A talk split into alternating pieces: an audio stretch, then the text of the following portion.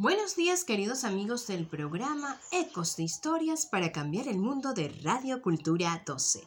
Les saluda con mucho cariño Mariana González de los Cuentos de Marianita desde Tenerife, España. Y el programa de hoy, Educamos en Libertad. Sí, es muy importante la educación en libertad.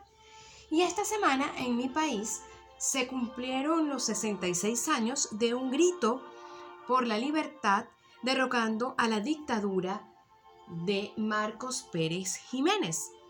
Y bueno, los venezolanos realmente en este momento preciso estamos añorando volver a pegar ese grito de libertad, especialmente los que estamos en, el, en la amplia diáspora.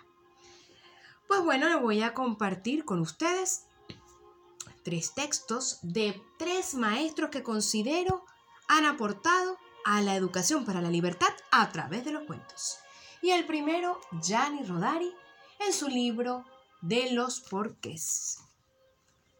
¿Por qué el cielo es azul?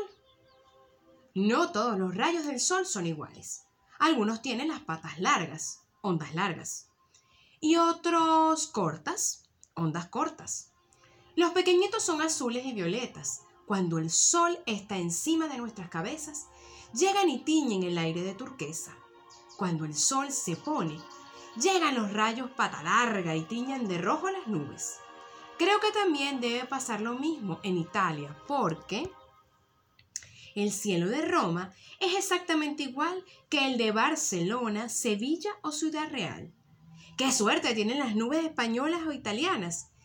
Por el cielo van y vienen y nunca pagan aduanas. Y bueno, Gianni Rodari, un gran pedagogo italiano que desde sus historias enseñaba a los niños a pensar en esa libertad.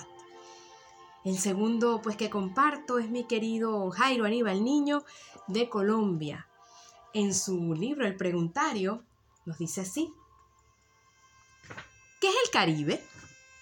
El Caribe es un recipiente que lleva una mujer negra en la cabeza. Allí, en las aguas jurisdiccionales de un platón de aluminio, navegan la piña, el mango y el melón. La gaviota es un cuchillo que corta el color de la sandía.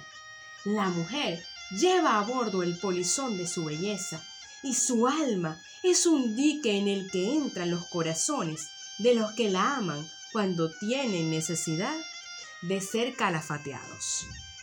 El Caribe es una mujer negra que inventa el mar azul turquesa cuando camina.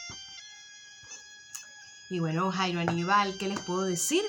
Un gran eh, educador de la ternura, de, de la belleza, de la poesía. Y en su preguntario nos deja preguntas de las preguntas que ya de por sí hace para hacernos pensar en esa libertad.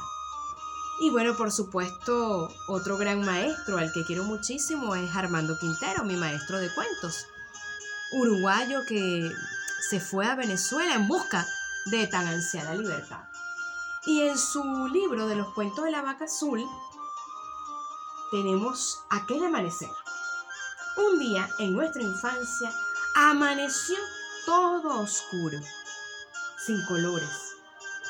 No fue por un eclipse total de sol, ni por una nube que oscureció el cielo ni por un ave gigantesca que lo cubrió todo con sus alas extendidas.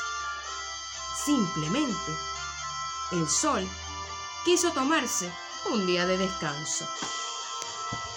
Y con estos cuentos libertarios me despido para que eduquemos en la libertad hasta otra oportunidad. Bueno, siempre eduquemos en la libertad, pero de este programa me despido hasta otra oportunidad.